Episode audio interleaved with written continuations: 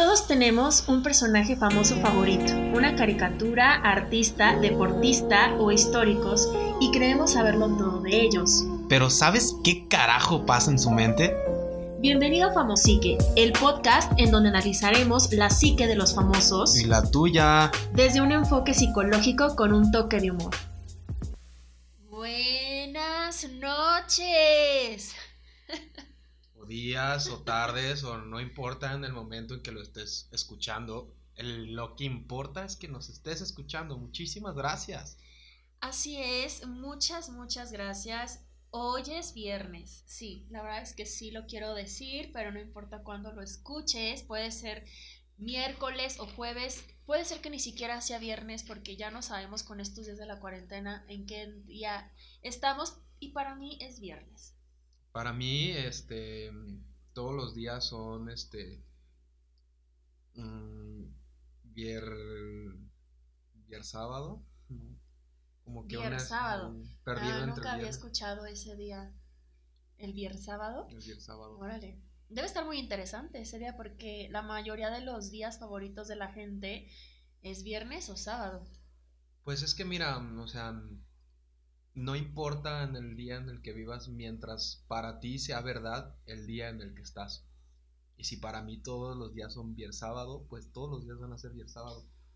Excelente. Eh, yo creo que eh, indudablemente esto del viernes sábado, algo tan bizarro que acaba de decir aquí mi, mi compañero, pues sí tiene que ver con el personaje tan bizarro, la verdad, del que vamos a hablar el día de hoy. ¿En serio? ¿Es tan bizarro como yo Es tan bizarro como lo que acabas de decir. del viernes sábado? Sí. ¿Por qué?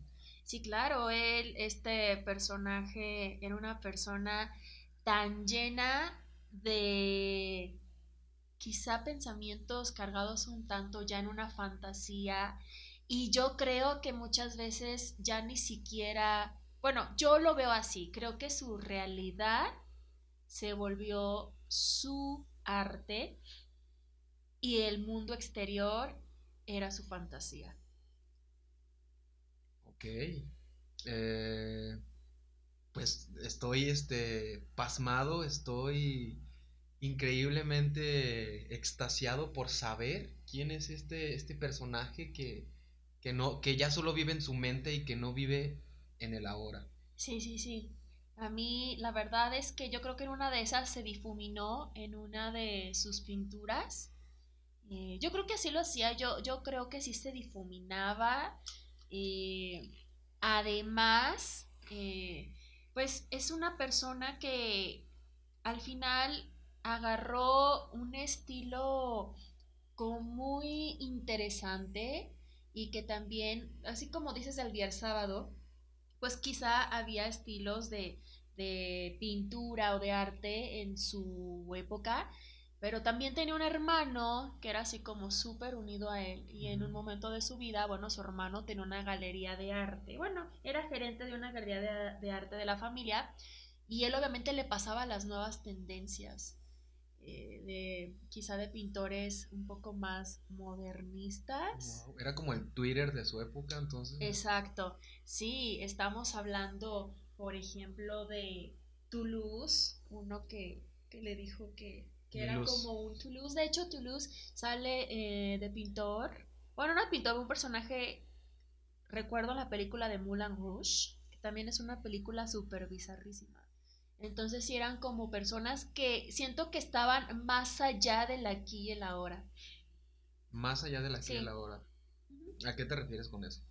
más allá del momento presente, del contexto actual. Me parece que son personas que lograron desarrollar quizá una percepción más, no quiero decir futurista, pero como muchísimo más trascendental o desarrollada que quizá las personas de su época. A ese tipo de personas se les llama iluminados. Illuminati. No Illuminati, iluminados. Uno ¿Y en de ellos, un uno de ellos era este Buda Ok. en su tiempo. O Jesucristo también. Eh, se dice que, bueno, dejando de lado la, la religión y lo que quieras, de, de todo lo que se dice alrededor de eso, eh, si existió o no existió. Obviamente Jesucristo existió, Buda también, pero mm, su conexión con Dios es un poco más, este, ¿cómo se puede decir? Eh, eh, cuestionable a lo mejor. Dentro de las escrituras se dice que, que sí, que era el Hijo de Dios, chalala, pero eh, analizando ya un poco más este, la Biblia y las cosas que decía, nos podemos dar cuenta simplemente que era de una persona un poco más iluminada para su época, ¿sabes? Y eso es lo que pasa con ese tipo de personas, como te digo, Jesús, Buda. Son simplemente personas que tienen un poquito más de información que las personas en ese momento, ¿sabes? Y son personas que, saben algo ahí que, que, hace que los ilumine, ¿sabes? O sea, son personas obviamente muchísimo, muy, muy, muy inteligentes y muchísimo, muy este, adelantadas a su época. Es interesante, pero a la vez también una persona como muy adelantada a, la época puede considerarse como una persona extraña, ¿no? Para la mayoría. Exactamente, por eso es que la gente los ve como unas deidades, ¿sabes? Y, y sigue pasando con muchísimas este, ejemplos, a lo mejor hoy en día o cosas así, ¿sabes? Que, no sé, gente que... Elon Musk, por ejemplo, que ahorita está ya eh, investigando para poder llevar a, toda la humanidad a, otra parte del universo, ¿sabes? A otra parte, a otros mundos, a que sean personas que conozcan todavía cosas muy, muy increíbles, está creando eh, energía de, de, lugares donde antes no se creaba energía para mover automóviles, para mover, como te digo, este, expediciones a otras partes del universo, cosas así. Entonces, son personas que, que son iluminadas a su época, ¿sabes? Eh, que se, dice que a través de la meditación y a través de este tipo de, de, conexiones con uno mismo se puede llegar a un estado iluminado como el que ellos alcanzaron, ¿sabes? Ok. Este personaje del que vamos a hablar entonces era un iluminado o hasta qué punto también puede ser que esa iluminación esté de la mano de un trastorno psicológico. Posiblemente, o sea, mm, vaya, eh, es, es, muy debatible también. Eh, obviamente sí tenía un trastorno psicológico, pero pues a lo mejor dentro de 100 años, cuando se vuelva este, a analizar sus, eh, sus pinturas y lo que él pensaba, a lo mejor nos vamos a dar cuenta que simplemente era una persona adelantada a su época, como pasaba en ese tiempo. Por eso a Jesús, pues, a, Jesucristo al final nadie creyó en él. Bueno, no nadie, tenía sus discípulos. Pero en su momento, pues lo llegaron a crucificar porque las personas creían que era un este una persona que estaba este haciendo que era blasfemo y que estaba yendo en contra de la religión a lo mejor en algún momento, en, cuando seamos una sociedad un poco más avanzada, podríamos llegar a la idea de que simplemente era un genio eh, mal comprendido, posiblemente. Si llegara ahorita alguien hablando de Jesucristo, una persona que dijera que es el Mesías, el iluminado, ¿cómo ahora la gente pudiera creer eso y no lo, y no lo tachan de loco? ¿Cómo pudiera estar eso? Pues mira. ¿Cómo pudieras diferenciar se, supone que Jesucristo. A realmente un iluminado a alguien que tiene, no sé, una esquizofrenia y que se siente eh, un ser divino. Se supone que Jesucristo dijo en algún momento, es lo que te digo, eh, desgraciadamente no estuvimos en el momento en que se hicieron las sagradas escrituras de la religión católica y para nosotros es casi imposible poder decir qué es lo que en verdad querían decir eh, Dios y qué es lo que en verdad quería decir Jesucristo. Eh, también en, su momento se llegó a eliminar este, ciertas partes de la Biblia, cosas así. Entonces, ¿cómo, cómo, cómo darnos cuenta de que este, esta persona es un iluminado? Uno, eh, tiene que estar más adelantado a, a ideas que se tienen en la época, en este momento, ¿sabes? Uno. Dos, pues yo creo que una forma fácil para mí sería llegar, ponerle un vaso de agua y a ver, carnal, Si ya lo hiciste con agua a vino, quiero que me conviertas esta agua a chela, a una cerveza. Si lo logra hacer, eres el Mesías. Interesante. ¿No? ¿De qué Pero forma? Porque la verdad... A lo mejor se saca la cerveza de la manga, ¿no? Mm, no, así, así, pues como lo hizo. ¿Cómo crees que lo haya hecho en, en su tiempo a haber Jesús. convertido ajá, el agua en vino? Bueno, pues al final eh, son leyendas, pero me imagino que a lo mejor de la jarra que estaba con agua, eh, sacó de pronto así como... Ah, De que Kool-Aid, ¿no? Y le echó así. Oye, ay, ya está todo acá moradito, carnal. Su Kool-Aid y este alcohol del, de ese para curar heridas. alcohol etílico. Sí, de hecho, este, yo creo que pues Jesucristo, yo, yo creo que se, se vio el episodio de La Rosa de Guadalupe cuando hacen aguas locas. Y de ahí ha de haber dicho, de aquí soy. Bueno, no vamos a hablar de Jesucristo hoy, pero a mí se me hizo muy ¿Tú, interesante. tú qué crees, antes de, de terminar con Jesucristo, tú qué crees que debería ser el Mesías para, así, para convencerte a ti de que Él es Jesucristo?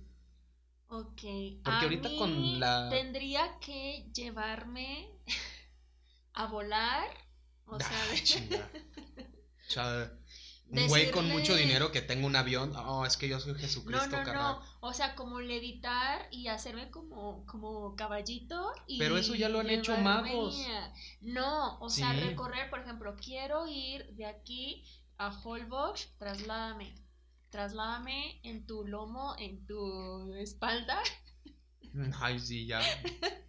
y que se ponga como a, a volar y llegamos hasta, hasta Holbox. Que quede claro que estamos hablando de Jesucristo y no de Superman. Por favor. No, pues yo creo que sí estaría, sí estaría como, como, como difícil. A lo mejor sí le diría, bueno, ya estando en la playita, ok, bueno, no vuelas, vamos a trasladarnos, pero eh, quiero que el mar lo dividas en dos partes. pero viéndote una carrerita de aquí a donde está ese barco de allá, pero sin hundirte en Exacto, el agua. algo así en el mar, no, o sí le diría, a ver, o sea, quiero que, bueno, eso fue más este Moisés, creo, el que abrió el mar. Pero Mm. pues Jesús, Moisés no abrió el mar, lo siento. ¿Quién fue el de, eh, fue el que le- el de los mandamientos, ¿no? Ajá, ¿Abrió el mu- mar? no. Dios le dijo a Moisés Lo de los mandamientos. que él iba a poder cruzar por ahí, que se tuviera fe y que tratara de dividir así las aguas. bueno, gracias a Dios. Gracias a Bueno, gracias a pues, Dios por el día de hoy, un día más. Pero también gracias. En el Dios que ustedes crean, Dios que crean. no vamos Pero a... obviamente est- estamos, estás hablando de Jesús. Por eso, eso lo hizo Jesús, pero a lo mejor Jesús no es Dios, es que eso es lo que pasa. La gente se cree que Jesús es lo que Dios. estabas Jesús solo es una lo que persona estabas iluminada. poniendo son ejemplos que hizo Jesús, el de convertir el agua en vino, el del mar, o sea, si te fijas, nos estamos proyectando o viendo el símbolo de Jesucristo, cuando realmente Dios está aquí, qué hermoso es. Como en Él nos este- prometió en esos donde hay en esos doritos Dos que te estás comiendo. tres. Bueno, dijiste algo súper eh, importante, Bueno, que decías ¿De que... qué vamos a hablar primero? No, Claro, no. de Jesús no, pero decías que eh, es- esas personas tienen como mensajes o tienen cosas que decir. Yo creo que la persona del que vamos a hablar transmitió cantidad de información a través de sus pinturas. Y pues bueno, yo creo que ya vamos a darle entrada. Eh, pues este artista es muy conocido por su oreja, ¿Es la oreja de Van Gogh? por la canción de, de Rosas De rosas. La de... y ¿cómo se la? Y de... con la carita, Con la carita empapa, empapada. Que llegarás con rosas. Sí. Mil rosas. Bueno, no, es, también son artistas, pero no, no es la oreja de Van Gogh. Bueno, sí es su oreja, pero vamos a hablar de la oreja del verdadero, único, ¿Vamos a hablar de su oreja o de él en sí? también. O, o sea, estamos hablando de que es famoso por su oreja. Nah, ya dijimos ey, que no. no. es la oreja de Van Gogh. ¿Por qué la oreja sí de Van Gogh se puso la oreja de Van Gogh? No lo sé, yo, yo creo que tiene ¿Crees que, que ver algo con la música. ¿Parientes o...? Tiene que ver algo con la música, pero se supone que la oreja de Van Gogh se la quitó. Entonces es como de a la vez de que escucha mi música, pero a la vez no lo escuches. Y ya ves que ¿con qué cuando te dicen, cuando te dicen no, no comas eso y lo comes. Entonces es como un doble mensaje de escucha, pero no escuches y obviamente la gente dice, ¿por qué no voy a escuchar? Lo voy a escuchar. me parece muy atinado. Bueno, ya vamos a empezar. Ah, Ahora para sí. una cosa que sí te tengo que decir acerca de lo que ya sabes que yo aquí traigo todos los. ¿Nos traes un datito curioso? Ajá, todos los datitos curiosos. Uno de ellos es que pues la verdad es que Van Gogh eh, nunca se cortó la oreja, o sea, lo que hizo fue cortarse un pedacito del lóbulo, donde, se ponen los aretes y ya. Fíjate, y a lo mejor muchos creíamos que si fue toda la oreja. Lo que pasa ya estaremos hablando un poquito más acerca de, de sus ataques de locura que le daban de repente y pues en un ataque de locura decidió cortarse un pedazo y ya, ya hablaremos un poquito más. ¿quién hay, unos datos también. Llega a mutilarse. O sea, ¿hasta qué punto tienes que estar perturbado mentalmente para llegar a mutilarte una parte de tu cuerpo? Mira, mm, no, no sé hasta qué parte de un estés perturbado mentalmente. Creo que sí es algo, pero déjame decirte que dentro de la usanza eh, de la religión cristiana, mucha gente cree que una forma de, este, de salvar sus pecados y de tratar de, ¿cómo se podrá decir? Purificarse. Sí, de, de purificarse es este, pues, no sé, por ejemplo, esa gente que, que le gusta mucho como azotarse ellos mismos, que creen que eso les va a ayudar como a purificar sus pecados o tienen, no me acuerdo cómo se llama, se ponen en la pierna como unos ganchos. Autolesionarse. ajá, autolesionarse. Y es algo de eso, o sea, no es tanto como que...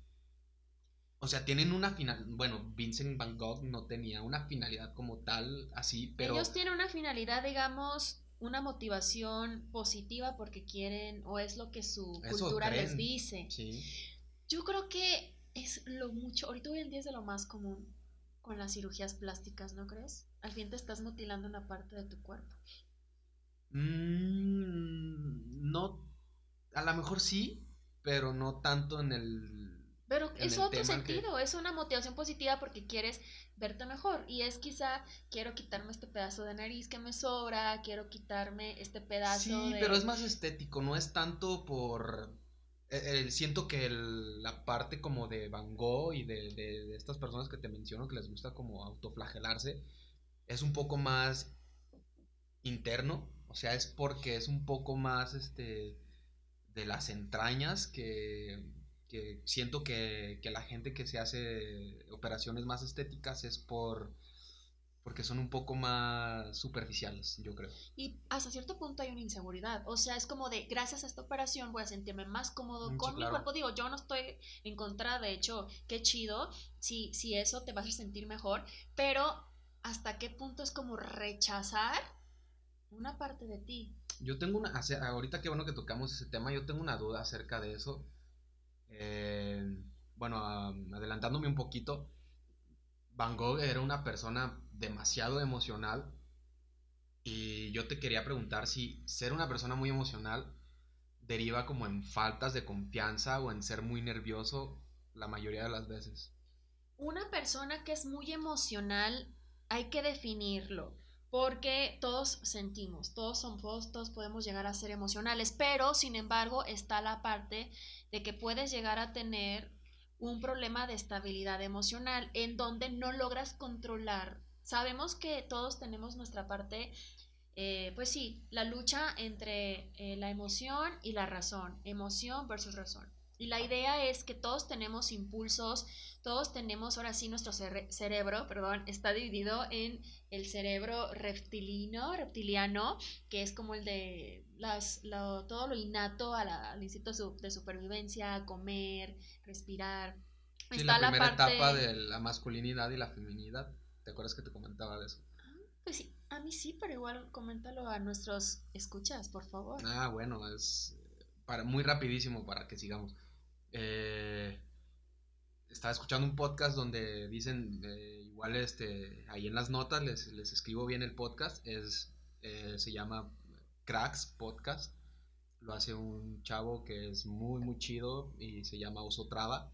De hecho, este chavo era, eh, creo que salía, hacía comerciales, creo que hizo un comercial. Ahorita me acuerdo. El punto es que estaba entrevistando a un crack y este crack decía que eh, a partir de un libro que leyó que se llama... ah, bueno, igual luego lo comento. Sí, igual ahorita lo, comento, no me acuerdo exactamente cómo se llama. Eh, por ahí lo tenía. Bueno. Este.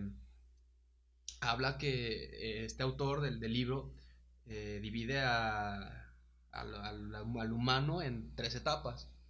Que es este. Como tú dices, la primera etapa es la, la etapa el primero es el cerebro reptiliano. Ah, la, la, etapa como el reptiliano y es este, de todos los seres humanos, eh, como te digo, tienen una, una porción este, masculina y una femenina indispensablemente si son hombres o mujeres. Entonces, esta primera etapa es esa, es, digámoslo así, es como nuestros abuelitos solían ser, ¿sabes? Sea que el, hombre tiene que estar este, eh, la mujer tiene que estar en la casa, la mujer es el, simplemente es el complemento del hombre que le tiene que hacer de comer, que el hombre es el que es más este, decisivo, el hombre es el que es más este, eh, calculador, la mujer es más este, compañía, la mujer es más este, Ok, digamos que hay como que el hombre sería el racional y la mujer la emocional hasta cierto Exactamente, punto. sí. Ok.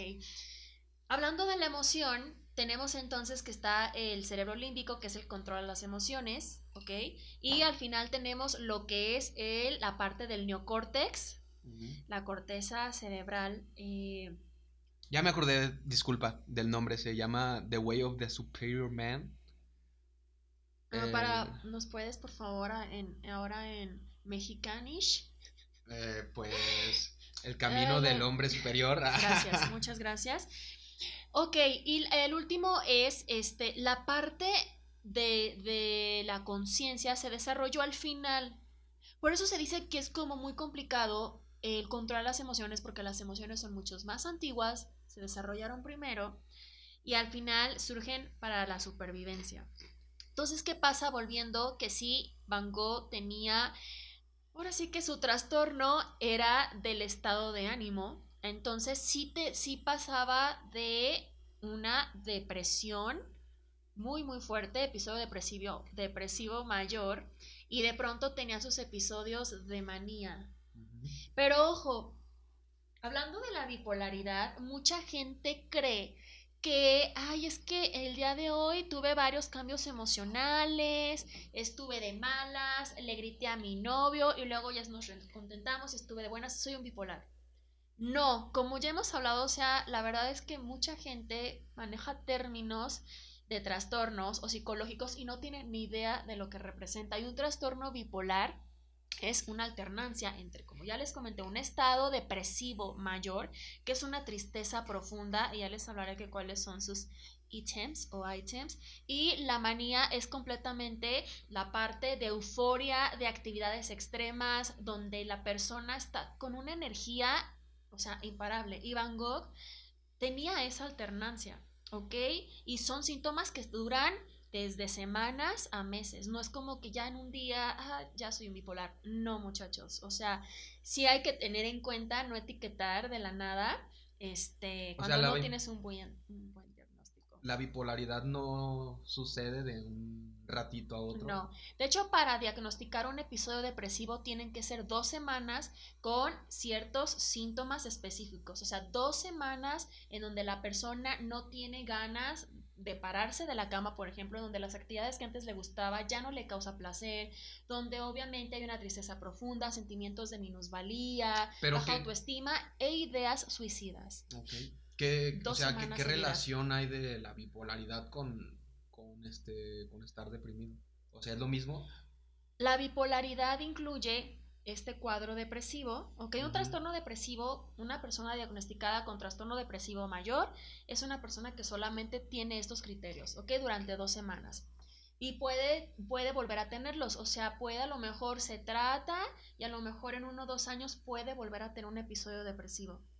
Una persona bipolar tiene estos episodios y además, está dos semanas así y al siguiente, a las siguientes otras dos semanas empieza en un, un estado así todo lo opuesto, súper activo, eh, eufórico, verborreico, agresivo, no duerme. Entonces, eh, a diferencia que el depresivo todo el tiempo quiere estar dormido, por ejemplo. Y obviamente esto sí es porque hay una descompensación en tus neurotransmisores.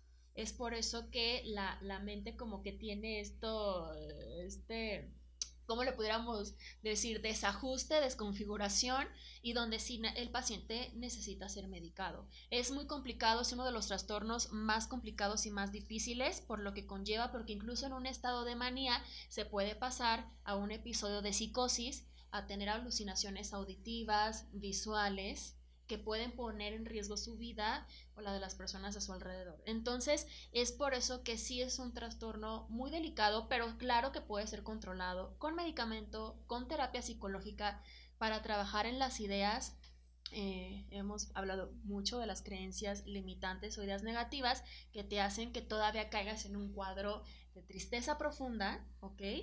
Eh, y obviamente también tener tus limitantes de cuando andes como en la manía, entonces la bipolaridad que las personas dicen de que nada, mi los novios, no, mi novia es bien bipolar, que hoy llegó bien enojada, o sea, eso es solo lo que era de las mujeres entonces. Eh, que hoy llegas enojada y de la nada ya... Es más bien, eh, todos llegamos a tener diferentes eh, cambios en el estado de ánimo. Ojo, una cosa es la emoción. Yo ahorita puedo experimentar una, emoción de sensación de agrado porque estoy haciendo este podcast, que me gusta hacerlo, porque estoy tomando una rica bebida. Eso me está generando alegría y es una emoción y es pasajera. Un, por ejemplo, eh, si no también, yo ahorita puedo sentir como tristeza porque quizá, eh, no sé, me acaban de descansar en mi trabajo. Entonces siento una tristeza. Pero ¿qué pasa cuando ya eh, empiezas a tener una tristeza, esa situación mm, queda como más permanente durante una semana, sigues con la misma idea, sigues con el mismo pensamiento, a lo mejor puede ser que tuve un problema este, con mi relación y es algo que no lo puedo digerir, no lo puedo sacar y por lo tanto esa tristeza se convierte en un estado de ánimo melancólico. Entonces, eh, Sabemos que hoy en día, eh, y es parte del por qué la depresión ha aumentado, se dice que ha aumentado un 18%, porque el estilo de vida, o sea, el contexto en el que te desenvuelves y del cual hablábamos también en el episodio pasado. Eh, de hecho, en México se habla que la mayoría de, eh, pues de los trastornos se da por la cultura mexicana y entre ellos principalmente la tristeza que se da más en mujeres. La tristeza y la adicción en los hombres. los hombres. Em, entonces, pues ya saben, señoras y señores, su pareja no es bipolar, solo está loca. no, bueno, o sea, sí se tiene que analizar un poco mm, a grande rasgo, como dice Laura, eh, cuáles son sus trastornos y sus cambios este, de actitud y de sentimientos pero si así de un día para otro nomás se enoja, es porque lo estás haciendo mal, amigo o amiga. Entonces échale ganas a tu relación. Y bueno. Correcto. Y sobre todo también yo creo que escuchar, eh, creo que vivimos hoy en día como en una sociedad en donde casi no tienes tiempo, te la pasas en tus actividades y en el momento en el que ya puedes dialogar con una persona, la persona o está cerrada o está estresada, no hay buenos diálogos, empiezan las distorsiones, eh, cada vez hay menos como control emocional, también hay muchísimas también exigencias. Se dice que antes, por ejemplo, nuestros papás, la verdad es que o sea, mi mamá a mi edad y mi papá ya, ya estaban casados, ya tenían su casita, ya tenían sus hijos, tenían como que era un trabajo estable hasta cierto punto.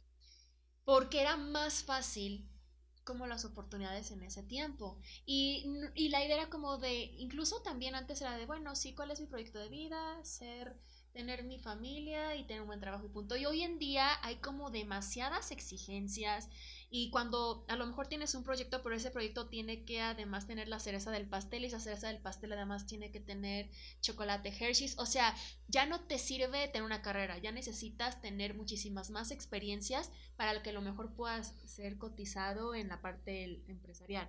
En la parte emocional, yo sí considero que últimamente hay muchísima problemática con la parte de las parejas y el amor. Eh, es algo que ya después veremos cómo podemos trabajarlo en Famosiques, este tema. Pero sí considero que hay como una incertidumbre en el día a día de que ya no sabes, ya no tienes una seguridad al 100 de que si esa meta por la que estás trabajando al final se vaya a lograr de cierta manera y eso genera también como ansiedad y una ansiedad también te puede llevar en un cuadro depresivo. Es que hoy en día la sociedad es...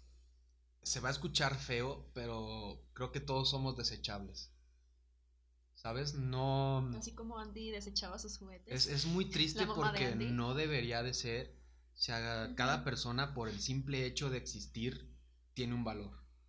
Pero somos tan desechables hablabas ahorita de la parte de, que ya no hay, que, que, vives en una incertidumbre grandísima porque ni siquiera sabes qué está pasando en el mundo, ¿sabes?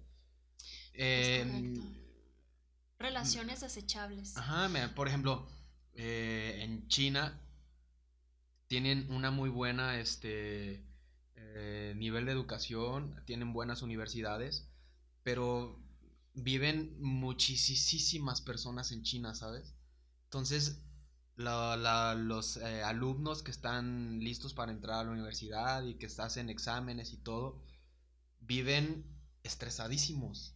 Viven estresadísimos porque ellos eh, no se sienten lo suficientemente preparados para dar el ancho para entrar a una universidad así. Aparte, ponle tú, si hacen el examen para entrar a la universidad de, yo qué sé, Shenzhen, este, si existe este no sé, lo hacen millones y millones de alumnos y se queda un 5%, ¿sabes? Entonces, eh, tienes que estar listo el día a día para poder afrontar las cosas que pasan al día al día, pero es dificilísimo y eso genera muchísima incertidumbre y muchísima... Los alumnos, la verdad es que viven la mayoría este, muy deprimidos.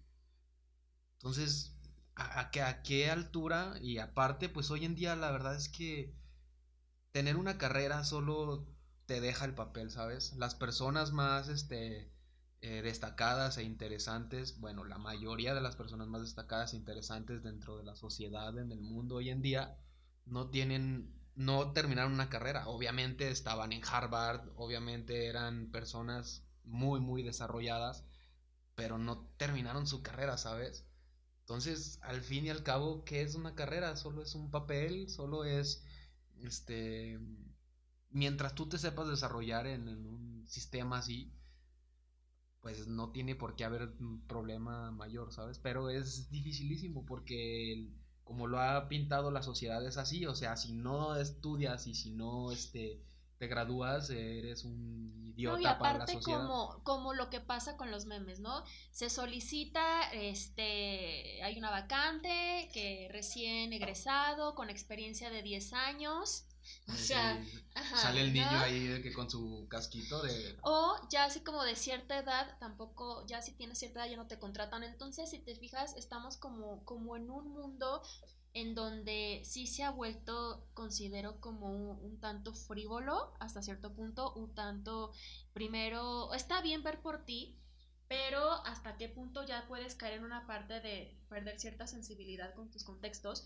Y hablando de esas exigencias, Van Gogh, a pesar de que estamos hablando de la época de 1850 a 1800, casi 90, 1880, solo vivió 37 años. El 30 de marzo de 1853. Así es. Van Gogh al final percibía como muchas exigencias, porque como empezamos, quizá él estaba como adelantado en muchas situaciones a lo que se vivía en ese contexto. ¿Por qué adelantado? O sea, tenemos un Van Gogh, vamos a hablar un poquito. Él, ok, él viene de una familia, un padre que era eh, pastor, sacerdote, súper religioso, una madre, pues sí, la típica madre abnegada, buena, eh, venía de una familia como con mucha situación moral. ¿ok? Y a la vez también venía de una familia de comerciantes, sus tíos tenían galerías de arte, Van Gogh, para también comentarles, era el hermano mayor, pero antes había tenido un hermano que falleció y que también le habían puesto Vincent Van Gogh. Sí, de, al poco tiempo de nacido, que nació Vincent Van Gogh. Al the, año. The First. este, pues murió y sus padres no pudieron. Eso es un tema también, ¿sabes? O sea, está cargando.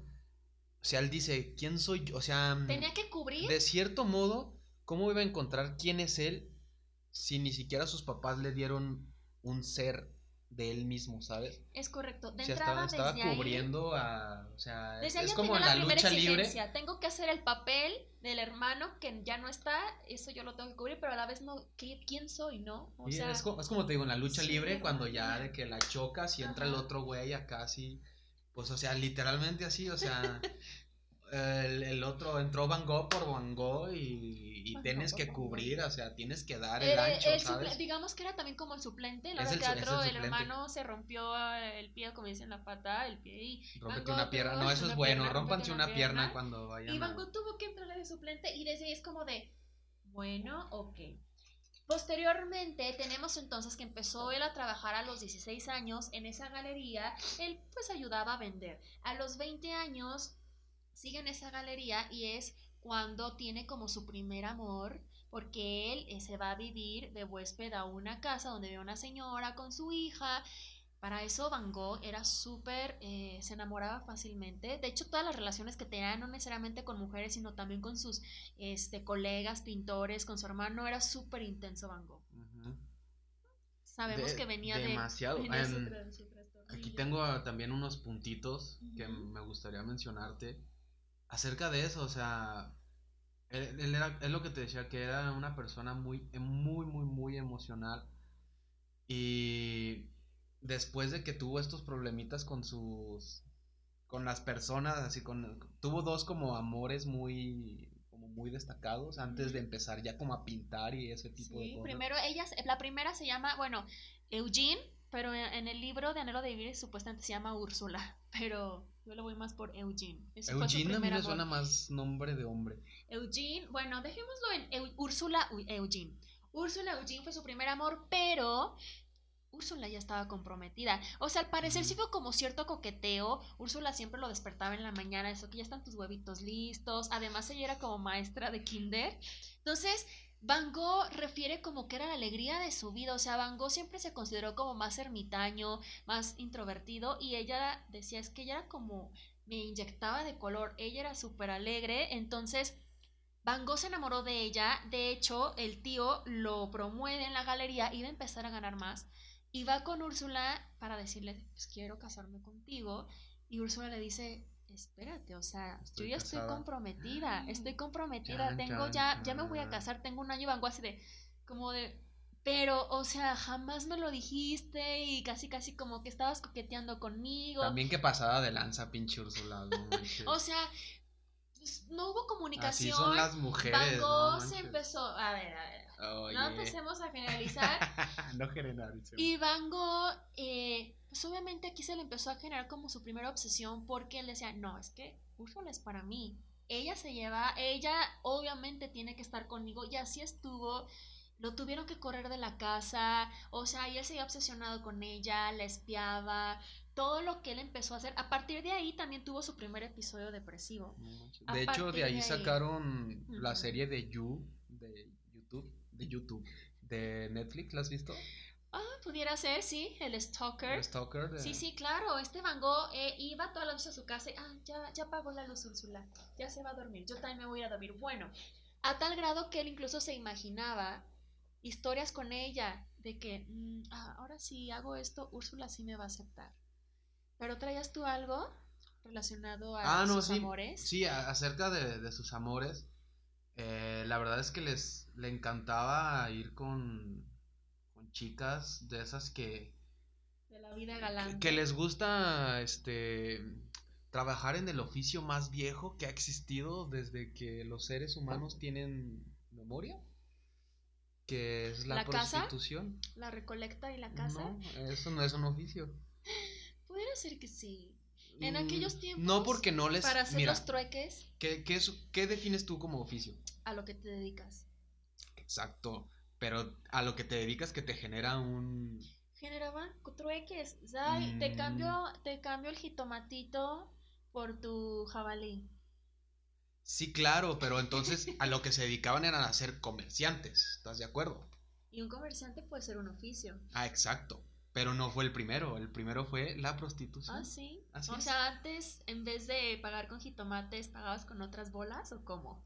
Mm, no, no como tal, pero eh, te lo voy a poner así, o sea, como tú lo estás definiendo es, sería el, el primer oficio ser comerciante, lo cual no fue, el primero fue la prostitución.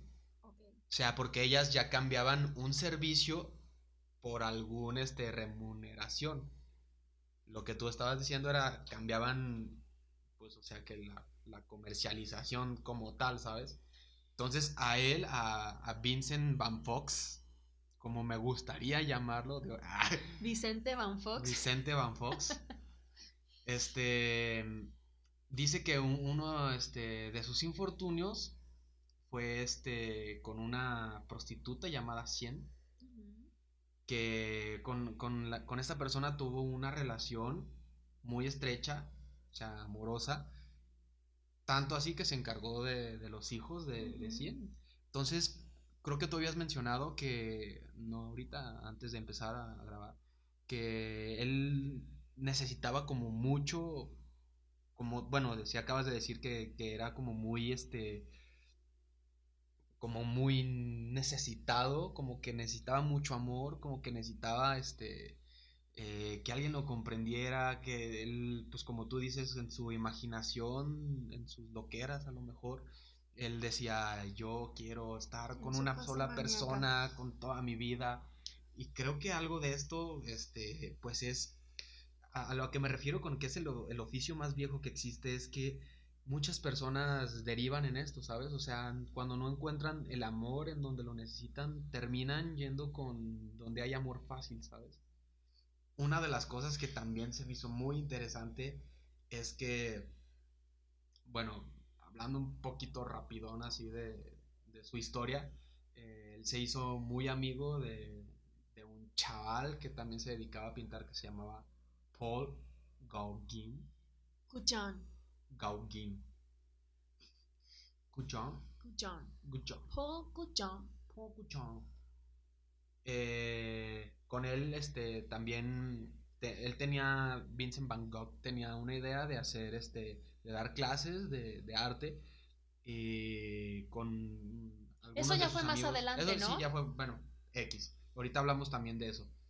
Eh, lo que pasa es que él, eh, cuando pasó todo lo de su oreja, y que también vamos a hablar un poco más adelante, este, sé que parte de esto fue porque quiso atacar a A John, Cuchón. John. Paul Cuchón. y al ver que, pues cuando se dio como cuenta de que lo quería atacar, pues él mismo en su desesperación decidió cortar- cortarse el lóbulo solamente, el lóbulo de su oreja. Y lo interesante de esto es que tres días después de que atacó a Gujon y se quitó la oreja, eh, Vincent fue con una prostituta y le dijo, mira, aquí está el lóbulo de mi oreja, te lo regalo. O sea, Es correcto. qué hermoso, ¿no? O sea, esta Qué es una persona... regalo. Qué creatividad. Qué- qué Imagínense, creativo, chicas, o sea, que te regale. Tu crush te regale su oreja. O sea. Es wow. como cuando dicen, oye, regálame tu corazón y llegas y el vato se lo saca y toma, aquí está. Que, fíjate, mencionas a- mencionaste algo. Van Gogh, para él, híjole, como, como, como veníamos viendo, como cuál era su sentido de vida, le costó mucho trabajo encontrarlo. Lo encontró casi al final, pero cuando ya estaba todo ya este psiquitrón, Pero hablando esto, para él el amor era algo súper importante. De hecho, él escribía cartas a su hermano Teo, tenía un hermano menor que era Teo. Y a Teo le escribía y le decía que para él, él lo que quería era encontrar el amor en una mujer, ¿ok? Y para con eso poder encontrarle como sentido a su vida, tener algo infinito, algo profundo, algo real. Cosa que a la vez le costó mucho trabajo porque estábamos hablando que primero se enamora de su roomie, por así decirlo, la cual ya estaba comprometida. Después, este, fíjense, pasó esto, empezó a tener su primer episodio depresivo, ya no le echaba ganas porque él, si bien no era tan carismático, pero hacía bien su chambita y vendía las, las pinturas. Después empezó a comportar súper grosero con los clientes. Ya casi no le motivaba de ir a trabajar. Dejó de comer. De hecho, decían que nada más desayunaba un pan y cerveza. Entonces, empezó su primer episodio. se va, se lo cambian de galería, sigue sin atraerlo, se va a trabajar a una biblioteca, sigue igual de desmotivado, hasta que dice, bueno, pues su papá siempre le dijo, es que tú tienes que ser como yo, tienes que ser, llevar la palabra de Dios a la gente. Entonces dice, bueno, vamos viendo, me voy a meter a, ver, a estudiar para ser sacerdote. ¿Ok? ¿Y qué pasa? O sea, eh, hubo también un choque muy fuerte porque a él le, le llamaban la atención las prostitutas. Eh, eh, para él era personas que creía que les podía sacar muchas cosas muy diferentes porque si bien decimos que él venía de una familia como con muy moralista y muy eh, eh, religiosa, obviamente eh, querían o esperaban una, pues, entre comillas, o que es buena, buena mujer para él. Pero él decía, para empezar, los, sus artistas o sus contemporáneos de esa época les gustaban pintar estas mujeres. Entonces, él Ay, pasa algo muy curioso, porque le llamaba la atención, pero sobre todo porque él decía que él quería salvar gente hasta cierto punto. Y cuando anduvo con 100, él decía es que yo voy a hacer que siente cabeza. Pero al parecer no le funcionó. Se sentaba en demasiado. Y, y la terminó porque no pudo como convencerla. Creo que la terminó más por por sus problemas mentales y su relación con su familia que Ah, claro, porque si su familia obviamente es, imagínate, ¿cómo voy a cómo, vas, a andar con, prostituta? Sí, claro. Pero él tenía, fíjense, como que empezó este sentido de vida porque si bien como les comentaba, se fue a estudiar sacerdote, pero le costaba mucho trabajo. Eh, de verdad a veces estudiaba hasta 20 horas seguidas. Y cuando tenía que dar como su speech, le dijeron, no, es que pues no eres un buen orador y te hace falta más. Y él así, no, o sea, ya, o sea, ¿qué más estudio? O sea, me la paso estudiando, estudio del estudio, terminaba de estudiar y se iba con su mentor y seguían hablando de cosas. Eh, hasta que se me hizo muy chido porque una vez su mentor, que se llamaba Méndez, fíjense muy bien, había por ahí un pintor también como muy... Eh, pues igual que también se puso en contra de la sociedad o de los valores de aquella época. Pero le dijo, fíjate muy bien, Vincent, porque él sí, Vincent sí le decía, es que no sé si ser sacerdote o no, no sé qué hacer, porque mi familia me lo pide, tampoco me gusta estar vendiendo cuadros, a mí me gusta, ya tenía como la idea de, quiero ayudar personas, pero ¿cómo las ayudo? Entonces, pues este Méndez le dijo que el valor principal de un artista reside en la expresión del mismo, es como ayúdate tú primero, carnal, y, ya después ayudas a los demás. No importa lo que el mundo piense de ti, ¿ok? Así si tu obra carece de valor, pero si es algo que a ti te gusta, tiene muchísimo más mérito que convertirte en un comerciante rico y que no te agrada lo que haces. Entonces desde ahí Vincent dijo, ok, va, renuncia a la universidad, por así decirlo, para ser sacerdote y dice, quiero ayudar gente porque para eso estuvo visitando barrios, pues sí, marginados y dijo, es que realmente esta gente es la que necesita a Dios.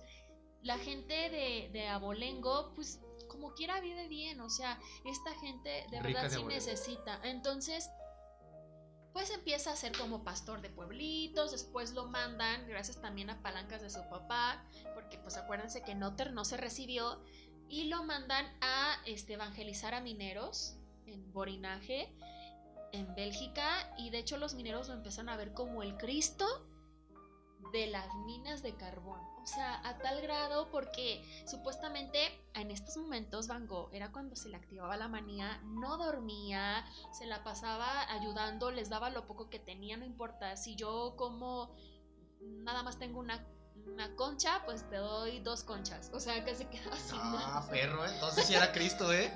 Las multiplicaba así como los panes ahí. Oye, es que la verdad, déjame hacer. Se obsesionaba por ayudar a la gente. La verdad es que la, esa, ese como, ese como, eh, ¿cómo se podrá decir? Ganas de ayudar y de apoyar a la gente se tiene que traer, como tú dices, desde abolengo. Eh, una este, anécdota súper rápida. Cuando yo era más pequeño, en la, cuando estaba en la secundaria, yo iba en una escuela de monjas y alguna vez fui a ver si podía yo entrar a, este, eh, a un retiro para ser padre. ¿Ibas a ser padre? Eh, no iba a ser padre.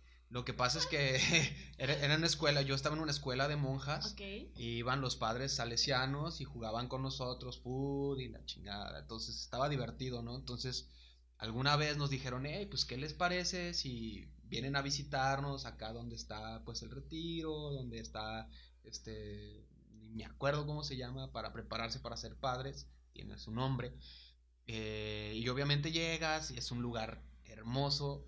Este, hay, pues está en las montañas, hay un buen de lugares así como... Como una pintura de Van Gogh. Sí, bonito, muy, muy bonito. Y así hay de que fútbol, para jugar fútbol, están así la gente jugando, hay este videojuegos, hay un montón de cosas, pero lo que pasa es que pues tienes que dormir ahí, tienes que existir ahí las 24/7 y además de todo, pues tienes que estar estudiando la mayoría del tiempo, como tú dices que estudiaba 20 horas y lo que sea, y todo eso no lo explicaban.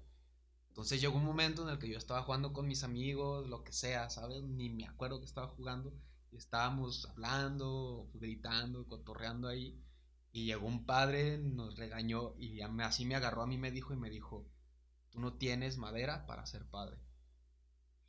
Así. Pero ¿cómo se atreve? Pues es que yo estaba jugando con mis amigos y si les decía, ah, qué pendejo, cosas así estaba, ¿sabes? Blasfemio. Entonces, él me vio y me dijo, mira, tú no tienes madera para ser padre, o sea, quédate, ya, este, ya veniste al retiro, porque fueron como tres días.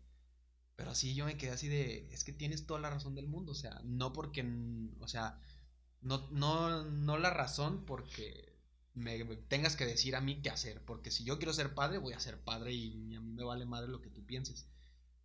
Pero es que tienes razón, ¿sabes? Tienes que tener ahí el las ganas de ayudar. La vocación. O sea, las ganas de ayudar yo las tengo y la vocación de, de, apoyar con algo en esta apoyar, claro. Exacto, pero no, no eso, ¿sabes? O sea, yo entiendo, en este caso sí entiendo a Vincent Van Gogh, que no era lo suyo y por más que querían, no se puede. Exacto. Bueno, muchas gracias por tu anécdota. Hubiera sido un padre muy kitsch. Este. pero. súper raro, ¿no? Pero.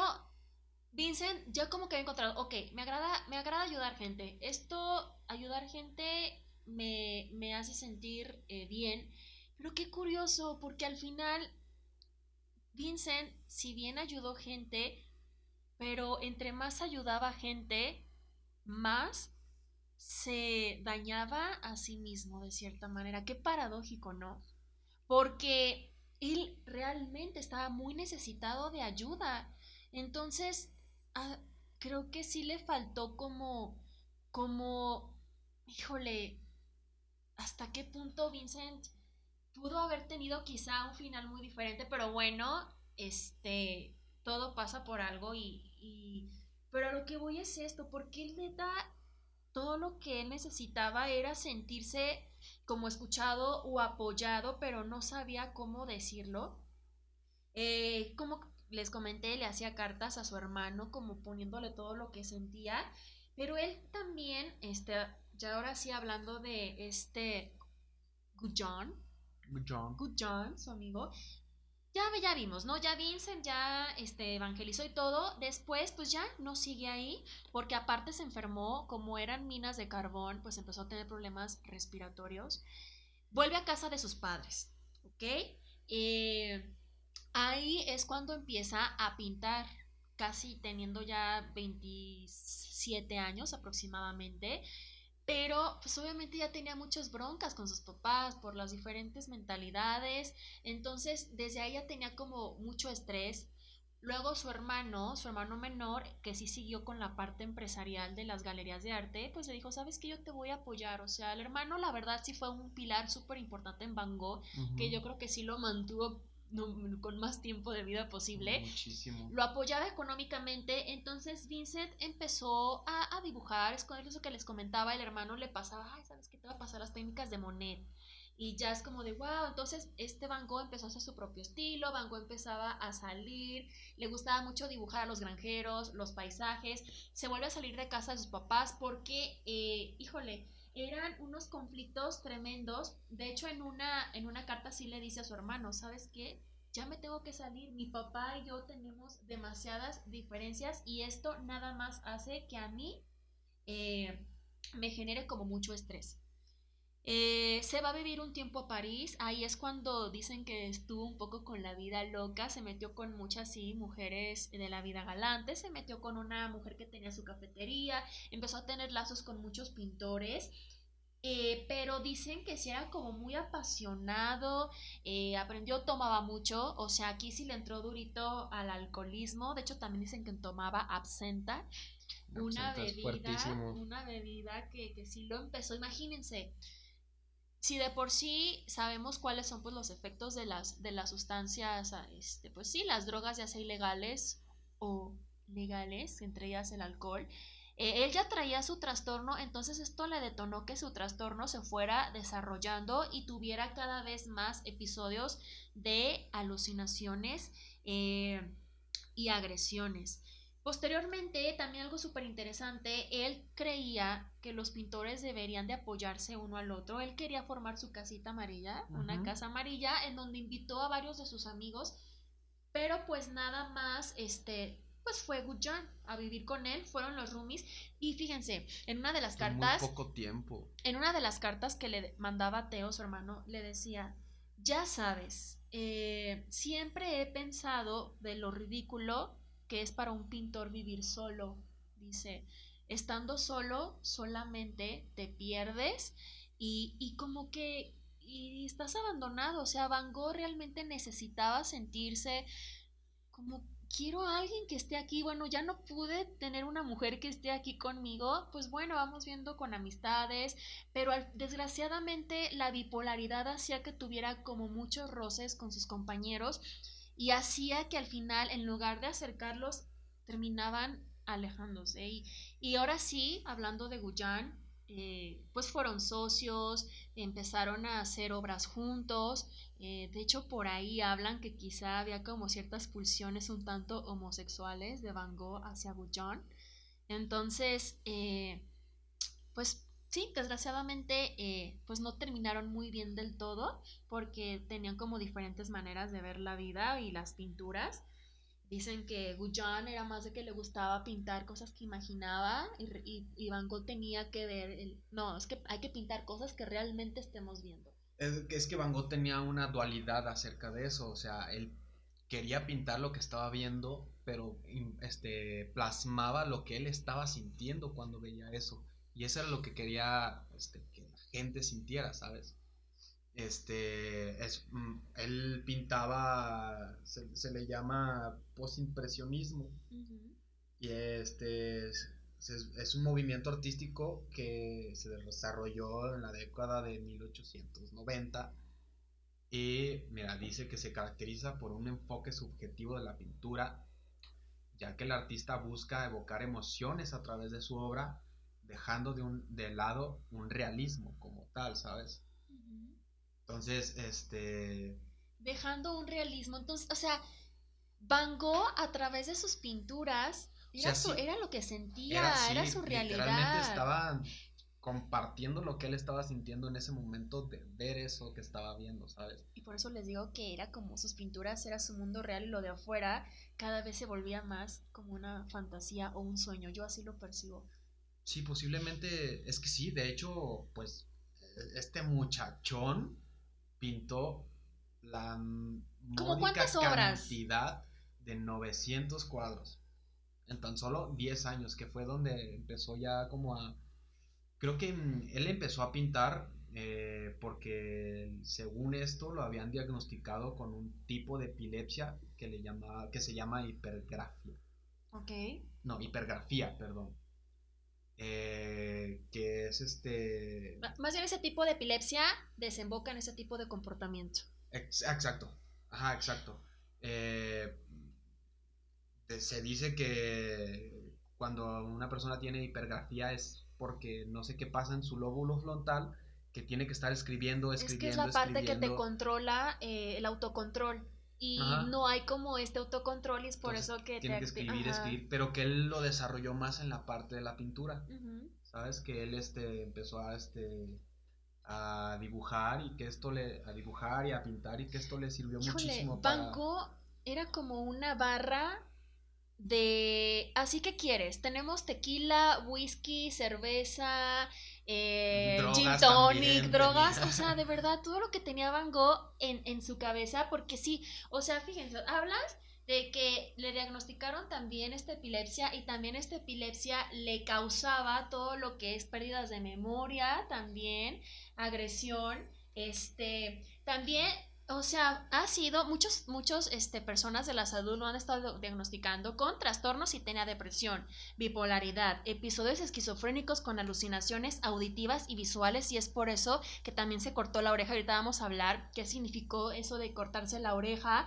Tenía también la parte de la epilepsia. De hecho, este tenía también, fíjense muy bien, el saturnismo. Sat Saturnismo Cardoso. Saturnismo. O sea, yo jamás había escuchado eso. Y el saturnismo supuestamente es una enfermedad que se da por consumir plomo. Se dice que Van Gogh se comía parte de sus pinturas. No lo puedo creer. bueno, y además obviamente el todo el tiempo estar expuesto a través del olfato, pues también por ahí le entraba, pero el saturnismo lo que hace es que te genera problemitas ahí con tu sangre, con obviamente el ¿cómo se llama? Cuando la sangre tiene que estar bombeando y todo. Y, y, por eso también a la vez le generaba mucho cansancio y estados de ánimo depresivos, que obviamente aumentaba aún más su trastorno bipolar, que también sus estados de euforia y manía se dice que fueron cada vez más intensos y con episodios de alucinación por las sustancias que consumía. Pero por ahí también existen teorías que te hablan de que ciertas drogas expanden tu mente. ¿Tú qué piensas de esto? Mira, eh, estas eh, sustancias que son expansoras, eh, la mayoría son llamadas enteógenas. Los enteógenos son sustancias vegetales o algunas son como mezclas hay de sustancias vegetales, lo que son este los la ayahuasca, lo que es este... Los... Está muy de moda, ¿no? Eso de la ayahuasca. Sí, claro, es que son expansores, es, se supone que es una forma de, de quebrar tu ego y poder este, ver, la ver el mundo desde un punto de vista donde no existe tu ego, donde no existes tú como ser humano este, de carne y hueso, ¿sabes? Sino que existes tú contigo mismo con la energía que tú eres y con este con la potencia que puedes llegar a ser con el simplemente hecho de que eres un ser de energía. Fíjate en un mundo eso, material, Eso de ah, bueno, para los enteógenos es una este, sustancias, como les decía, vegetales que provocan un estado modificado de la conciencia. ¿Qué es la conciencia? Para mí la conciencia es la capacidad que tenemos de estoy en estos momentos, estoy sintiendo, estoy pensando, soy. La capacidad sí. de saber que, que tienen las personas de estar, de estoy viviendo en estos momentos. Que a la vez también, supuestamente, es lo que nos diferencia de, en este caso, los, animales, y las plantas. Y... De soy consciente de lo que soy, pero también de mis acciones. El bien y el mal, por así decirlo. Pues sí, este, tipo de este, drogas se les puede... No son drogas, no dejemos de etiquetar las drogas como algo malo. Hay algunas que sí son muy malas, las cocaína, la, pero hay algunas que son expansoras como estas que, vamos, o sea, haciéndolo bien, llevándola con una bien... Primero tienes que estar este, algo que no estaba Vincent Van Gogh, es estar al 100% tanto en, este, energéticamente, o sea, espiritualmente, como al 100% mentalmente, como al 100% físicamente. Para que, para que esto, para que algo así te pueda funcionar, así que, que tengas una idea de consumir enteógenos o, este tipo de sustancias, tienes que estar al 100 en estos tres este, cosas. Entonces, no cualquiera de hecho, debe son muy, yo creo que muy, pocas personas que estén al 100 en, en, lo que estás ese Tipo, no al 100% porque son este eh, son introspectivos este tipo de, sustancias y te pueden ayudar algunas cosas cuando a lo mejor no estás al 100% en algunas, pero tienes que estar este, 100% convencido de que eso es lo que quieres hacer, ¿sabes? Y de que va a ser algo difícil y que vas a llevar este... Eh, como si fuera eh, como cuando vas al psicólogo que te dice, mira, si necesitas venir tantas sesiones, necesitas echarle tantas ganas a esto, a esto, a esto, te voy a dejar tareas, tienes que hacer tales cosas Tienes que estar listo y preparado para saber que tienes que trabajar en ti mismo ya que consumes una de estos tipos de cosas, ¿sabes? Yo creo que sí es súper importante lo que estás diciendo. Ahora sí que, híjole, es como un tema muy tabú todo esto todavía porque hay mucho, muy poco conocimiento al respecto y la mayoría la verdad es que no lo hace con ese sentido, la mayoría es recreacional. Sí, claro, de que en una fiesta o en ¿Y qué tan importante es? O sea, porque tiene que ser como esto que dices y sí se ha escuchado, ¿no? De terapias con microdosis en este tipo de, de, sustancias como para expandir la mente porque sabemos que muchas veces muchos este de nuestras limitaciones o miedos vienen precisamente porque no nos permitimos mucho, expandir muchas cosas, porque traemos creencias, cosas arraigadas y, y, pero qué tan importante es eso, que si realmente, híjole, ¿en qué condición tienes que estar para meterte ese rollo que al final, si es mal manejado, relacionándolo con Van Gogh, o sea, Van Gogh terminó quitándose la vida. Sí, claro. O sea. Sí, no, no, y es. O sea, esto que hablas de las microdosis, hay este. Eh, ejecutivos de grandes empresas como Apple o como Google que, que, su chamba es ser creativos y, y, estas microdosis les caen como anillo al dedo, ¿sabes? O sea, esto es porque no están drogados, esas personas eh, tienen así un procedimiento y se toman su microdosis diario a lo mejor y así van a trabajar y pueden ser todavía, no sé, 10% más productivos. Pero así como tú lo dices, ya si, si, te quieres meter un LSD en una fiesta y luego quieres consumir alcohol y luego quieres consumir otro tipo de drogas, pues obviamente te va a hacer pedazos tu cabecita, ¿sabes? Sí, claro, obviamente vas a terminar viendo a pues a Chabelo montado sobre un elefante rosa y vas a querer tú también, a lo mejor ese elefante rosa era una camioneta que iba pasando y, y te atropellan. No, pero no, no hay que confundir. Hay, hay algunas este, sustancias que sí son más, este, eh, como que sí son más este, alucinógenas. Dentro de las drogas las imágenes y hay otras que son los más alucinógenos, los depresores, los estimulantes. Así es. Pero, ok, con esto, hablando un poquito, está súper chido la parte de la creatividad, porque ya lo habíamos tocado un poquito en el episodio de Britney Bitch. Eh, ¿Qué pasa? Se dice que una persona, un artista, un genio como Van Gogh, era una mente demasiado creativa, o sea, las pinturas que hizo, la verdad es que lo ves y dices, wow, o sea, ¿qué onda con esta persona? ¿Qué onda? Pero se dice que si bien hay demasiada creatividad, está relacionado también a la locura, ¿ok?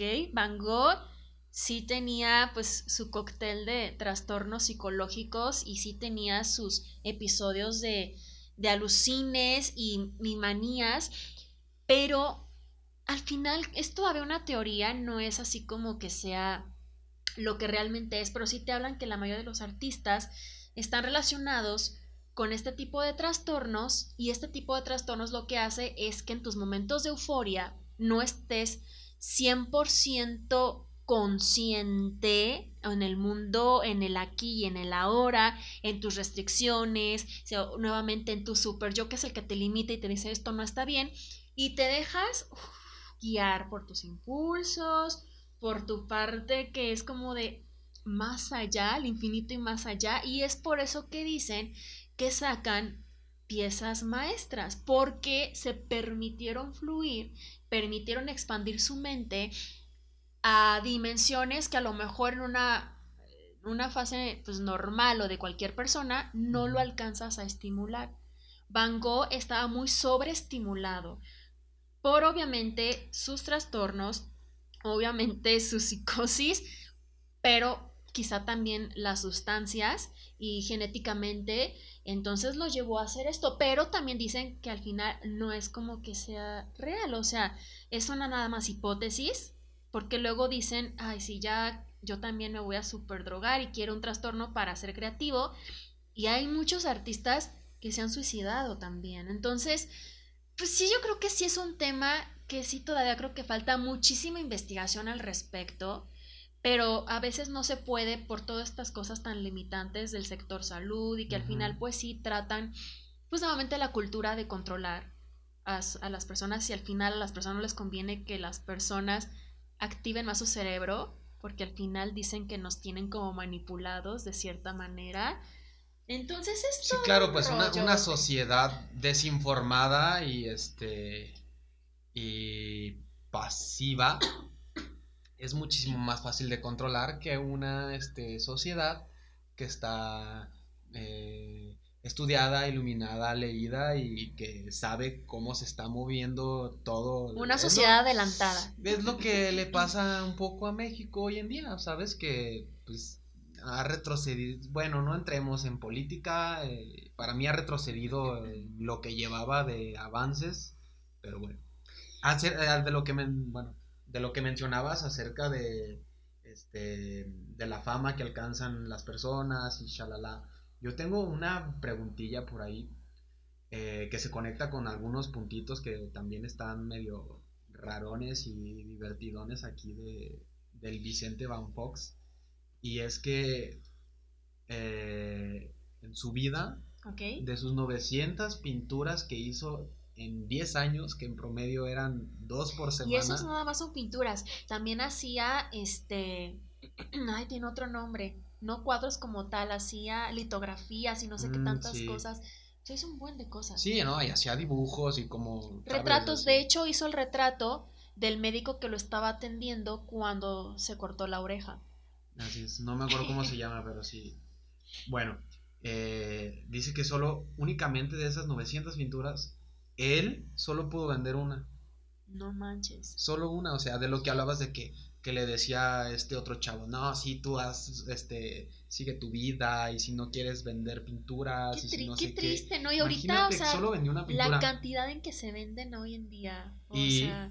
este, la única persona que hizo dinero de eso, se podría decir, relacionada con él, fue la esposa de su hermano, se llama Joana este, Joana, que obviamente adoptó el nombre. O sea, fue la que se hizo Ricky, Ricky, Ricky. Sí, decidió después de, la muerte de Vincent eh, que sus obras eran genialidades y que merecerían un reconocimiento este, pues, más alto.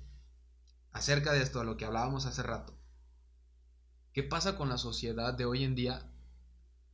Que siempre los idolatramos más a la hora que están muertos que cuando están vivos.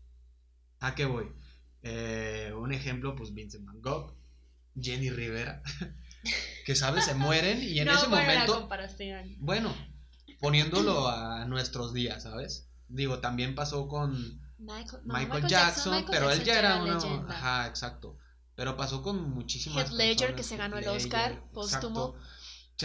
¿Qué pasa con, con la con la sociedad de hoy en día, que bueno, a lo mejor con la sociedad que siempre hemos sido así, que los, los artistas mueren y empiezan a vender discos y que Van Gogh muere y ahora sí le doy la importancia que tienen que tener sus pinturas y o sea, ¿qué, qué les pasa? No entiendo esa parte de la sociedad. Pues como dicen, o sea, hasta que no ves perdido algo es cuando empiezas a valorarlo.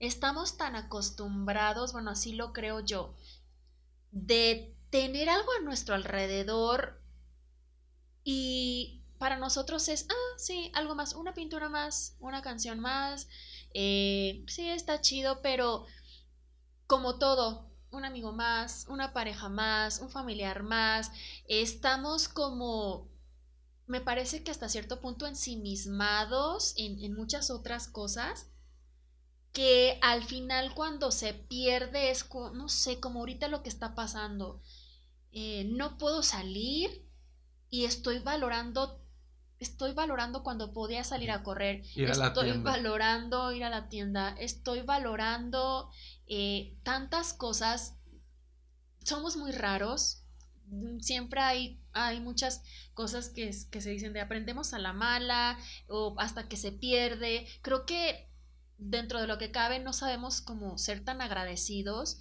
Eh, considero que también últimamente la gente ve más por sí misma. Entonces, mm, además también creo que eh, puede ser la parte de eh, que se mueve como esta parte emoción, o sea, es como sentir hasta cierta lástima y es cuando ya la gente se activa, se activa la parte ahora sí humana Está raro, creo que sí estaría bueno investigar. Sí está muy triste, la verdad, porque hablando esto de Van Gogh, o sea... era una persona que tenía muchísimas posibilidades de haber triunfado cuando estaba vivo, hubiera sido muy diferente si hubiera si se hubiera Pero a la gente no le interesa no sé, es lo que te decía hace rato que, somos una sociedad que, que, somos desechables, ¿sabes? Porque aparte Van Gogh era una persona que no congeniaba con lo que dictaba en ese momento la sociedad. Entonces eso lo hacía muchísimo más difícil. Y además incluso la gente ya pedía que Van Gogh no se acercara a ellos. Porque ya lo empezaban a ubicar de, ah, este el pintor, que se corta, esto, el otro. Eh, mm, hay una, una película en donde están unos niños que están haciendo como una expedición en una de sus últimas películas que sacaron y Van Gogh pues estaba pintando y quizá estaba en uno de sus estados maníacos en trance y se pone agresivo con los niños, los niños le estaban preguntando ¿qué hay? ¿estás pintando? ¿y qué haces? y obviamente desgraciadamente para Van Gogh todo este tipo de arranques hacía que la gente lo satanizara más y creo que al final falta un poquito más de, de comprensión obviamente por todas las exigencias. Y, y sí es una lástima como personas que pueden llegar que, o que son genios mal, mal tratados, mal entendidos, pues todo lo que puede derivar. Y pues ya para, para terminar un poquito con esto, o sea, al final Van Gogh, él, eh, por ejemplo, ¿por qué se cortó la oreja? Y dicen que al final en su parte de necesidad de atención, que quería, él quería tener a alguien ahí que lo escuchara, que lo apoyara, fue una para tener la atención de su hermano, porque ya se había casado con esta Joana y para él era así como es que ya perdí a mi hermano. Otra, supuestamente dicen que fue para, obviamente, él tenía muchas broncas con Gujon y tuvieron una noche de discusión. Dicen que Van Gogh sacó una navaja como amenazándolo y pues Gujon como que se fue, lo dejó ahí, ya arréglate tú solo.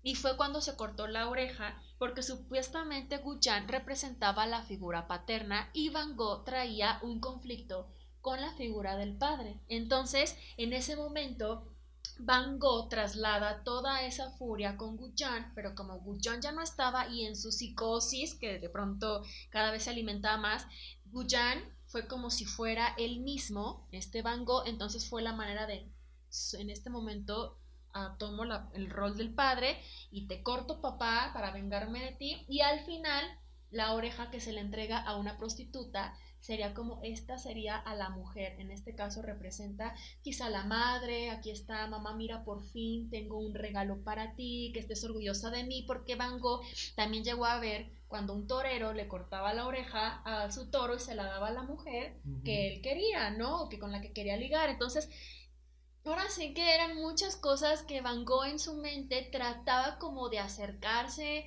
de expresar todo lo que traía ya todo bien distorsionado y obviamente cada vez se fue enfermando más. De hecho, cuando le, se cortó la oreja lo encerraron este, en un psiquiátrico fue cuando pintó La Noche Estrellada. Ya sé, de las más representantes de sus Está genial esa obra y dicen que también trae muchos mensajes. Esa está, está demasiado cañón esa obra porque se dice que esa obra la pintó porque desde su alcoba, desde donde él estaba dentro de, del, sanatorio, ¿se le dice sanatorio? No, va.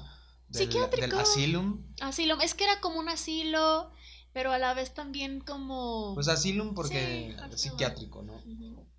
Se dice que era lo único que podía ver por su ventana la noche estrellada. Ah, bueno, la noche, pues, ¿no? Se escucha como muy este romántico. La noche estrellada. Y un análisis que, que, nos encontramos por ahí, que les vamos a platicar un poquito, dice que esta pintura emana belleza, pero que al mismo tiempo eh, emana una violencia y un detalle insólito para cualquier artista de la época, que es lo que decíamos que iba en contra de todo lo, lo natural que había en la época, que era el, pues ahí era, solo estaba el impresionismo Después de esto ya se deriva el postimpresionismo, del que ya les platiqué un poquito. Eh, y este. Se dice que. Que ha sido como un. Como tú dices, que es, que como que en todas sus obras intentaba dar este como lo que traía en su cabeza. En una de estas dice que era como un intento religioso de él, o sea, como ver qué onda con la religión y él. Y que en ese punto de su vida, pues Van Gogh ya no había, no tiene nada de fe en Dios ni nada. Este punto lo dicen historiadores como Meyer Shapiro y Lawrence Soft, que, que afirman que, que, era una obra de, devota a su fe, ¿sabes? Que todo eso lo pintó y que obviamente tienen como 10.000 significados diferentes. Habla por ahí también como de la muerte, ¿no? Como que un árbol por ahí significa como sentimientos de muerte o algo así por ahí también. Sí, hablaba de... Ay, no me acuerdo qué tipo de árbol era. Pero él decía que no, no, él no lo... o algo así? Ajá, pero él decía que no lo quería incluir dentro de su obra porque no... Eh, o sea, no, no le quería dar como el el destaque como el, árbol como tal, sino más a lo que le hacía sentir eh, la noche que cuando estaba ahí, ¿sabes? O sea, él le decía, decía que le gustaba mucho pintar en la noche porque la luna resaltaba mucho a este eh, pues a la noche pues, a, lo que se puede resaltar, ¿sabes? Si había un árbol, si había una montaña, por ejemplo, la noche estrellada, pues si no la han visto, pues el, Chile hacía en YouTube en Google métanse y para que den una vistadita, pues se, ve así como la ciudad, este, se ven las montañas, se ve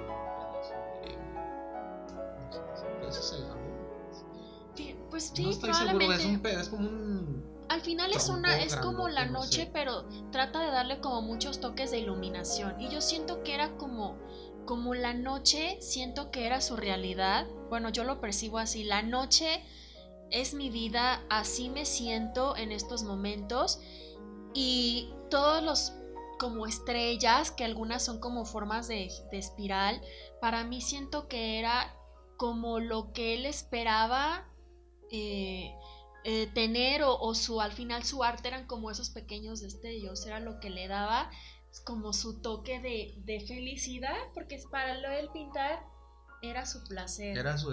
otra, otra cosa que dicen es que este, la noche estrellada indicaba que eh, era como su escape del alma, o sea, por medio del cosmos o por medio de estar viendo algo que para él era increíble, que era una visión apocalíptica en la que su cuerpo, se, o sea, escapaba él de su cuerpo y se integraba con el resto de, todo lo que existe del universo, ¿sabes?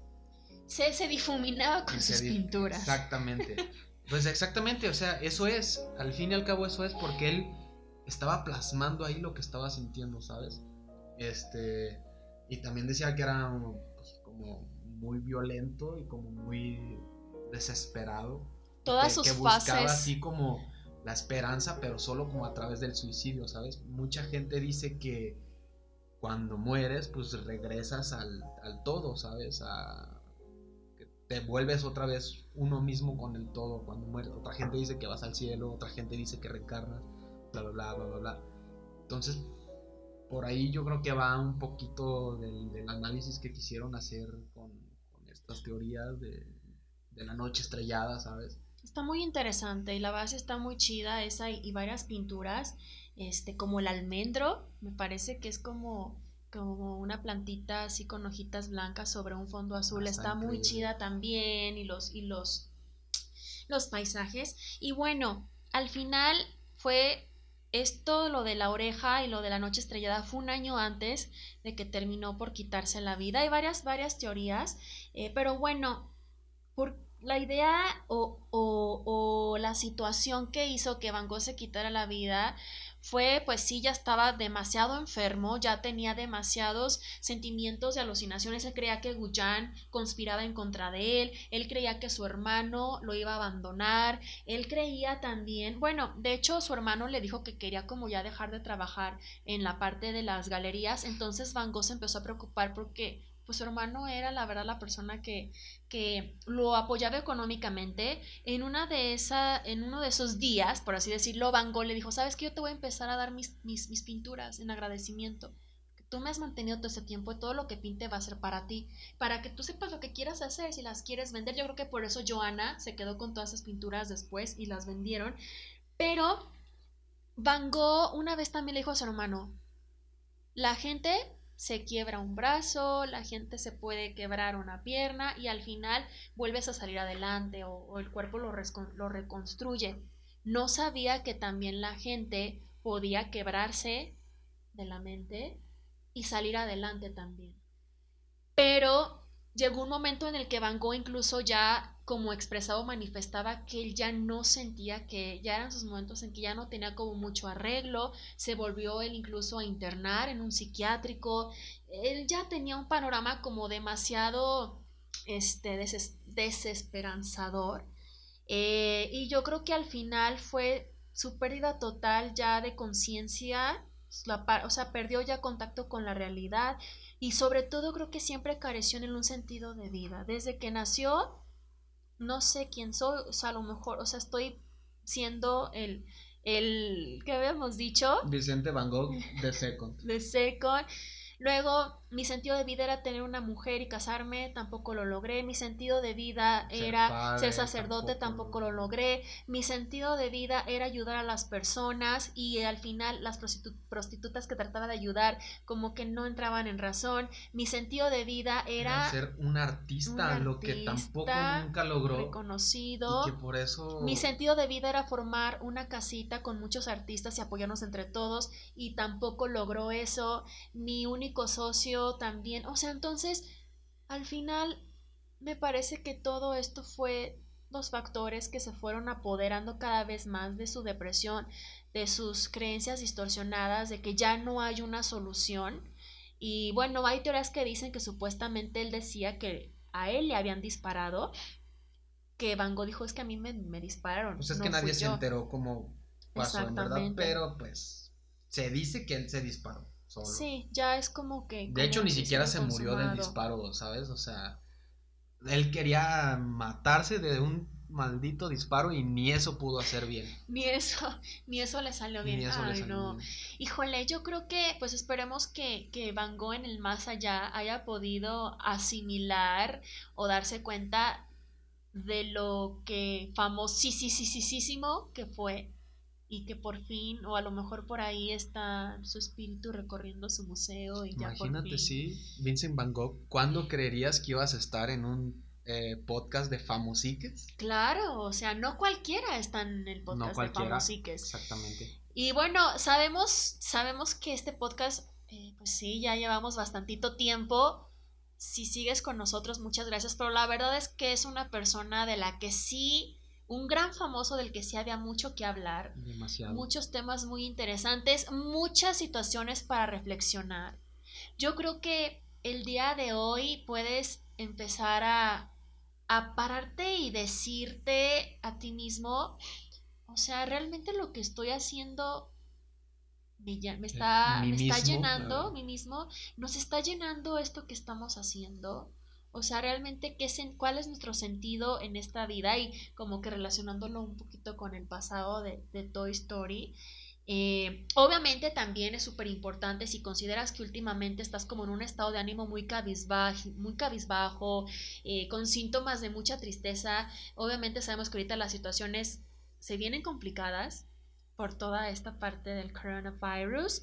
Eh, pero siempre es, es momento para que también lo puedas contar. O sea, Van Gogh, si bien a lo mejor a su hermano se lo contaba a través de cartas, pero Van Gogh se aisló, Van Gogh vivía mucho tiempo solo. No había una persona que le dijera, oye, pues vete por el verde. A lo mejor Van Gogh siempre era así de azul, amarillo, azul, amarillo. Y le dijeron, eh, también existe el verde, Van Gogh. Y a lo mejor si hubiera estado esa persona, posiblemente hubiera tenido otra situación. Yo creo que ahorita pues sí puedes acercarte, hablar, es válido, este, qué es lo que te está pasando, qué es lo que sientes, eh, si necesitas ayuda psicológica, ya sabes, sabemos muchos profesionistas que podemos ayudarte. Luego, luego, Claro. Y pues yo creo que pues esto es súper interesante, ¿no?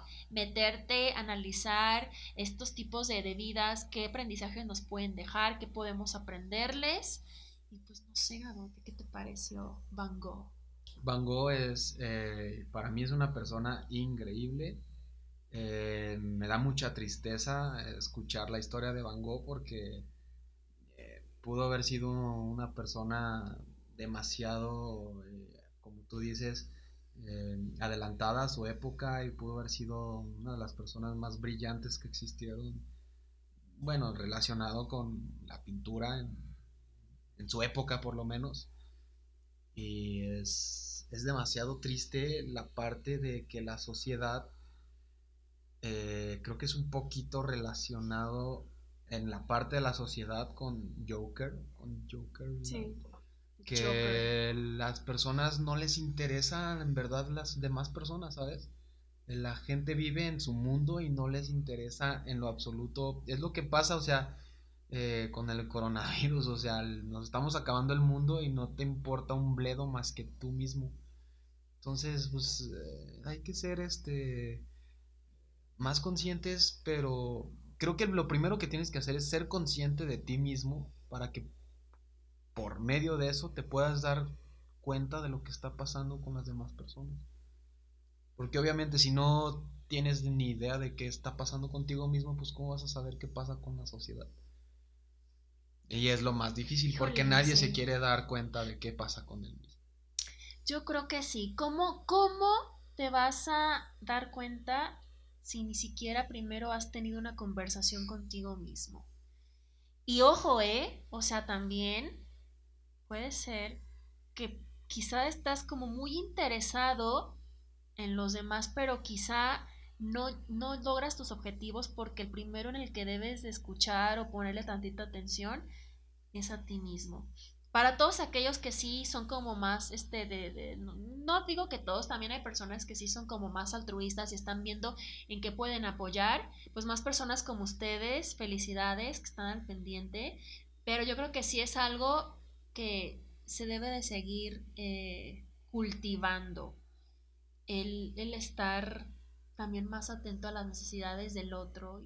Yo creo que, pues, no sé, por algo pasan las cosas y si bien hay mucha incertidumbre, creo que eh, pues podemos empezar a ver la parte más humana de, de todo esto. Pues es algo que llena, ¿sabes? Al fin y al cabo, dar sin querer recibir algo a cambio, porque la verdad es que hay mucha gente que es altruista, pero es porque les gusta pararse ah, su para cuellito la foto, y para la foto que sí, mira, ve cuánta feria ya les di, que no sé qué, no lo hagan, o sea, si lo van a hacer por eso, mejor ni lo hagan, ¿sabes? Sea, nomás están ahí queriéndose ver más chingones y solo se ven más idiotas, o sea, si vas a hacer algo, hazlo porque te nace y porque quieres sentirte bien contigo mismo y punto. Es correcto. Y al final, pues es una, es una sinergia. O sea, como yo te doy y esa persona, yo te di, y esa persona le va a dar a otro y ese otro le va a dar a otro y se vuelve una cadenita. Entonces, si quieres recibir simpatía por alguien más, empieza a darla tú mismo. Y pues bueno, eh, pues igual sí, ya casi nos aventamos toda la película de Van Gogh, pero pues hay tiempo, sabemos que muchos están en cuarentena, eh, escucha este podcast. Eh. La neta no tienes nada más importante que hacer, o sea, escúchalo y escucha los siguientes porque vamos a hacer más para que en tu vida tan ocupada de cuarentena tengas algo que hacer. Exacto, por eso igual hoy quizá nos expandimos un poquito más. Hay, hay mucho tiempo para, escuchar y, me parece que hay cosas como muy interesantes. Y pues bueno, ya estén esperando a nuestro siguiente famosique. Sí, y así como nos expandimos, dense el momento de expandir su mente también. Háganlo sanamente, eh, con alguien que sepa cómo se hace y dense tiempo. Les va a servir mucho por lo menos para, para entender que están parados en un lugar en el que son insignificantes y sobre todo dense la oportunidad de convivir con la gente que tienen ahorita, con los que pueden estar relacionados.